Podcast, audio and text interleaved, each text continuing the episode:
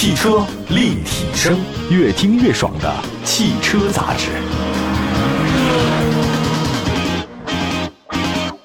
各位大家好，欢迎大家关注本期的汽车立体声。我们的节目呢，很多地方能听得到，线上线下啊都有。汽车立体声能找到我们。跟大家说一个事儿吧，就是一个车你是自己用的好呢，还是别人看着好呢？这个问题呢，先问大家，可以思考一下啊。因为前几天呢，我看了一些这个心灵鸡汤的文章啊，因为我人到中年了哈，总觉得看一些这样文章的话呢，对自己很有帮助。有一句话印象挺深的，说这个二十岁左右的人呢，基本上都是特别关注别人怎么看；四十岁左右的人呢。基本上就不太关注别人怎么看自己哈。六十岁的时候呢，终于明白一个道理：人这一辈子不会有几个人看你。其实每个人在别人心目当中都没那么重要，大家都是尘埃一粒啊。这个地球少了谁都会转的。你这个车是自己用着好呢，还是别人看着好呢？我的回答是什么？就是都挺重要，好吧？今天就是豪华车。假设你现在手里有四十万，你该选择什么呢？面对这样的问题，我想很多人都会说 BBA，因为 BBA 就是你自己用着也不错，别人看着也挺好啊，典型的嘛。呃，奔驰 E、宝马五、奥迪 A 六，这个大家都是啊，开着很舒服，别人看着你觉得你也挺有钱啊，很多人也会买，那肯定没错。当然，还有一些人的话，四十万左右他不会选这个，他会选择一些沃尔沃 S 九零，还有呃雷克萨斯 ES，这个也行啊。那这个价格，那我就问一个选择：如果你买辆韩国的豪华车怎样？我觉得大部分人应该会摇头吧。其实很多人眼中啊，德系三强才是豪华车，再加一个雷克萨斯。但是现在呢，推荐一下挺有意思一个车型，现在在二零一五年。推出了一个高端品牌吉尼赛斯。二零一六年，中高级车吉尼赛斯 G 八零进入到美国市场。从二零一七年开始起呢，吉尼赛斯在美国的消费者报告汽车品牌综合排行榜当中连续三年获得前三位的殊荣，这是消费者对它最好的肯定。数据显示，截止到今年五月底，吉尼赛斯全球销量已经超过五十万辆，有超过十二万辆来自海外市场，美国是它的最大市场啊，海外市场总销量接近到十万辆。中高级车 G80 是吉尼赛斯的销量冠军，累计销量达到二十六万辆。中大型 SUV 的 GV80 全球销量超过十万辆。目前这两款车都进入中国市场，而且未来呢，除了中国市场，吉尼赛斯还会进入欧洲市场。那在北美市场立足之后，进入中国，吉利赛斯的发展路径跟雷克萨斯有点像啊。那在英雄不问出处的美国市场，消费者看重的是产品力。那你那个内饰是不是豪华精致？驾乘是不是舒适啊？质量是不是过硬？这个还是很重要的。至于说品牌，其实可能考虑的没那么多，在那个地方啊，否则的话也不会出现像亚洲龙与雷克萨斯 ES、兰德酷路泽跟雷克萨斯 LX 五七零价格很接近啊，所以它看品牌看的稍微少一点。二零二零年呢吉尼赛斯呢，这 GD Power 公布的美国新车质量研究报告榜单和汽车可靠度的调查研究榜单当中占据高位啊。之前呢连续九次夺冠的雷克萨斯呢，被他给拉下了神坛啊。今年二月份，著名高尔夫选手那个老虎伍兹不是有个车祸吗？我觉得让大家也被动的了解了吉尼赛斯 GV 八零的安全性。那这个事儿呢是今年二月份，就是咱们这边呢春节左右吧。那个泰格伍兹就是老虎伍兹啊，这个我很喜欢的一个高球选手啊，在一个汽车事故当中受伤。当时呢他是独自一个人驾着一辆车，这个现代吉尼赛斯 GV 八零，然后在远离道路的位置侧翻了。当时那个事故发生地洛杉矶县那个警长啊。在新闻发布会上说，他说吉尼赛斯 GV80 的车辆整体大部分保持完好无损，而且安全气囊也是按照规定设计部署的。他说老虎伍兹呢，当时也系好了安全带，这个呢是老虎伍兹有幸的安全度过了这次严重的事故。啊，吉尼赛斯呢，这个虽然发生了事故，但是对他来讲倒是一个安全上的演示哈。好吧，来看这个车吧。这次我们汽车立体声的这个小编呢。试驾的是吉尼赛斯 G 八零，定位的是中高级车市场，售价是三十六万两千八到四十五万三千八，这个价格低于国产德系三强的豪华中高级车和沃尔沃 S 九零，这是进口的豪华中高级车。吉尼赛斯 G 八零的定价很实在，比雷克萨斯 ES 还要实在一点，因为 G 八零在美国市场的起步价呢是四万七千七，雷克萨斯的话 ES 三百 H 只要四万一千九，啊，这个贵了大概将近五千美金呢。啊但在咱们中国市场，雷克萨斯呢卖的是三十七万八千九，还比那个 G 八零高，所以你看这是什么意思呢？所以我就在想，是不是雷克萨斯的品牌溢价比杰尼赛斯高，品牌可能忍得更多一点。杰尼赛斯呢大家不太熟，所以它可能卖的价格没有太高，但实际能力它比它高。吉尼赛斯的 G 八零呢是一款豪华中高级车，定位呢很年轻化，跟宝马五系定位很像，它是原装进口的，没有轴距加长，跟海外相同，原汁原味儿。然后呢，它那前格栅啊，盾形前格栅，双条幅大灯是它的品牌设计方案啊，这个很有辨识度。呃，车身侧面呢没有采用传统三厢车，而是接近轿跑的溜背。车尾的设计呢跟宾利欧陆呢很像。如果不是车头呢悬挂吉尼赛斯，大家呢可能会认为是来自这个欧洲的一个轿跑。车尾很优雅，双线并行的尾灯跟前大灯呼应啊，双边两出的排气孔动感十足。整体效果来说呢，吉尼赛斯 G80 呢不仅有行政级别的一个气场，还有四门轿跑的优雅。说直白一点呢，就是后排空间足够大，舒适性很强。那相比呢，这个运动豪华中高级的这个宝马五啊，吉尼赛斯 G80 的外观设计的运动更加彻底一点。有人说它的设计呢是古典啊，我倒觉得还是挺自信的，就是它没有什么特别的刻意用大屏啊、什么触控啊增加话题性啊，它的是用豪华质感和好用来打动人。比如说，它那个空调、车机和驾驶模式选择这几个系统，啊，常用功能键呢是实体按键，哎，这个特别好。我觉得其实像这种常用的按键一定要实体，比那个触控按键，大家谁用谁知道。不要觉得那里面极简就是好的，有时候极简真的也不太好。如果你都极简了，你家里还连床都不用了，那也不好玩，对吧？所以我觉得，吉尼赛斯的 G 八零的那个内饰跟豪华车身份相匹配的，特别棒。换挡拨片啊，还有包括四幅方向盘。十二点三英寸的全液晶仪表盘还带有裸眼三 D 功能，HUD 的抬头显示特别有科技感。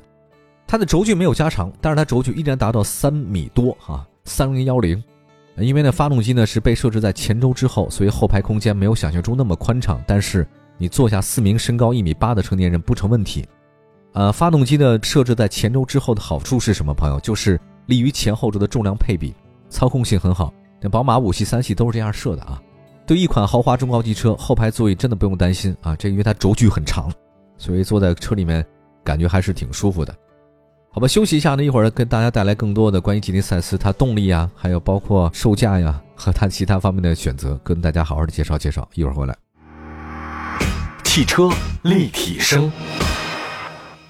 回到节目当中，今天我们汽车立体声呢，跟大家介绍的是一个韩系的高端品牌吉利赛斯啊，G80 也是汽车立体声编辑呢去试乘试驾的一款车型啊。这款车呢，给他们留下特别深刻的印象。首先是真的很豪华啊，第二个动力方面觉得太好了。吉利赛斯 G80 在中国市场暂时仅提供 2.5T 的车型啊，这个大家也很关注啊。3.5T V6 没引，虽然是有些遗憾啊，但是这个想想看，2.5T 直列四缸发动机，最大功率223。最大扭矩四百多了，四百二十二。你跟那个同价位的宝马五二五 Li 仅有幺三五二九零，五三零 Li 呢也不过一百八十五三百五，这种东西你说怎么比？所以我觉得它直列四缸这二点五 T 已经很好了。但如果你要找瑕疵的话呢，有一个就是这个二点五 T 的发动机啊，你要达到最大扭矩四百二十二，你的转速呢一定得到一千六，对吧？没能做到一千五以下。所以，就如果你要想达到最大的扭矩，必须是起步的时候稍微深踩一点点。才能获得最大扭矩啊！当然，这个也不是什么毛病。吉尼赛斯 G80 的官方破百成绩是六点六秒，比那个宝马五二五 L2 的八点六秒快了两秒，所以它发动机技术没得说嘛。在这儿呢，有个小题外话啊，就是如果你想买那个进口豪华轿车，而且不满意雷克萨斯 ES 二六零的动力，我觉得吉尼赛斯 G80 太适合你了。当然，你要说动力它确实很足，呃，整体调校的话呢，还是偏舒适性，因为发动机的平顺性很好，八速嘛，自动变速箱。它不是刻意追求推背感，有些车呢故意造的这个，呃，稍微的一点一踩又给你搞推背感，这个你开久了会想吐啊。在大脚的时候呢，发动机也不是说特别嗡一下上去啊。我觉得在四缸机当中啊，就是你踩下去它不会声嘶力竭，这个对发动机来讲是个很好的调校，不太容易啊。油门的初段呢没造的特别灵敏啊，你渐进的踩才能感受到动力的这种释放。我觉得这种调教可能是出于舒适性的考虑哈。那么在非运动的情况之下，变速箱的话呢，就感觉还有点这个小慵懒啊，喜欢升档，当不急于降档，这个绝对是燃油经济性的考虑啊。当然它有一个运动模式啊，跟舒适性模式差别其实挺大的，所以你要选择的运动模式的话呢，你会感受到发动机的这种动力输出；你要调舒适性的话呢，你会觉得还是挺好。我觉得这个调整不同模式这个方面来讲，适合不同人群吧。我吉尼赛斯 G80 的底盘呢挺厚重的，隔音性很好，它有电磁减震，这个呢在。你过一些这个地面的时候啊，贴地感很好。在运动模式之下呢，那个车辆的侧倾会变小。我觉得这个侧倾大家可能不会感受那么多哈，但你要真的是过急弯的时候，哇，那种感觉很不一样啊。出弯以后呢，后驱的特性感觉啊，就让你整体非常顺畅。还有一点更重要的是呢，即便在运动模式之下，它不会带来舒适性更多的负面。这个是为什么呢？因为我刚才说那个电子减震嘛，这个有优势啊。除了良好的动态性能，现代起亚的全车系的这个全景影像设计很贴心。打开转向灯以后呢，相应侧的摄像头就会开了，你呢可以清楚的看到后轮的位置。无论是驾驶当中啊，还是这个并线里或者泊车，你很轻松。所以对新手来讲呢，这个很友好。再来看配置，呃，它给的很足啊，G80，还有那个驾驶辅助系统是全系车的标配。包括前方的防止碰撞辅助、盲区防止碰撞辅助、车道保持、车道防止偏离、高速公路的驾驶辅助二、智能巡航、后方泊车防止碰撞、后方交叉防止碰撞、遥控智能泊车、驾驶员注意力警告、安全下车等等，这个都有。另外呢，一个高速公路驾驶辅助二就是系统呢，对于提升高速行车安全性很大。它不仅可以在高速公路上自动保持跟前车距离啊，它可以在安全性的情况下自动变更车道，哎，这个就很好嘛。手握方向盘，拨动转向灯，车辆就可以自动完成车道变更。你说在视线不好的夜间或者雨天，我觉得这个太好用了，因为你看不见嘛，对吧？你视线很不好。另外呢，这个系统还可以监测后方来车，当发生车道偏离或者碰撞风险的时候，自动介入，避免事故发生。那如果对配置不是特别要求高的消费者呢，它 2.5T 那后驱豪华版足够用，三十六万两千八，嗯，这个配置真的挺高的。吉尼赛斯 G80，我觉得像给。消费者抛了一个选择题，就像今天节目一开始问大家那个事儿一样啊，四十万的预算，你是买一个很有面的车，还是开着舒服的车？那在产品力方面，它相比同价位的 BBA 有优势，有更强的动力，更强的科技配置。但是它的不足呢，就是品牌认知度不高，这是个问题啊。那么作为中国豪华车市场的后来者，吉尼赛斯他也知道自己要什么。我觉得他是靠性价比打天下嘛，在售后服务方面给你发力嘛，五年十万公里整车质保，提供免费的代步车。还有五年十万公里免费保养，这个还挺便宜的哈。机油和机油滤清器、空滤、空调滤清器、燃油滤清器、雨刮器，还有火花塞、刹车油、活性炭罐的滤清器都免费，可以，这个还可以啊。同时呢，这个随心取送车的服务呢，让车主不用再跑四 S 店了啊，也节省了很多时间。所以你要说这个事儿值得买吗？我觉得肯定是值得买这个车，因为它的行驶质感真的很好，配置水平、内饰做工也特别棒，关键它用车成本很低。三十万左右级别豪华车的潜在用户呢，实际上中产公司的高级白领啊，这个也不是顶级富豪。我觉得用车成本是很多要考虑的事儿。如果打算买辆用着舒服、省心的四十万以内的豪华车，这个吉尼赛斯 G80 很适合。我觉得它的上市呢，会让雷克萨斯 ES 感到压力啊。毕竟 G80 呢更大，动力更强，售后更好，呃，缺的可能就是品牌认可度啊。大家可以多关注。好吧，感谢各位关注本期的汽车立体声啊，希望各位用车生活一切顺利。挑到自己喜欢的爱车，我们下次节目接着聊，拜拜。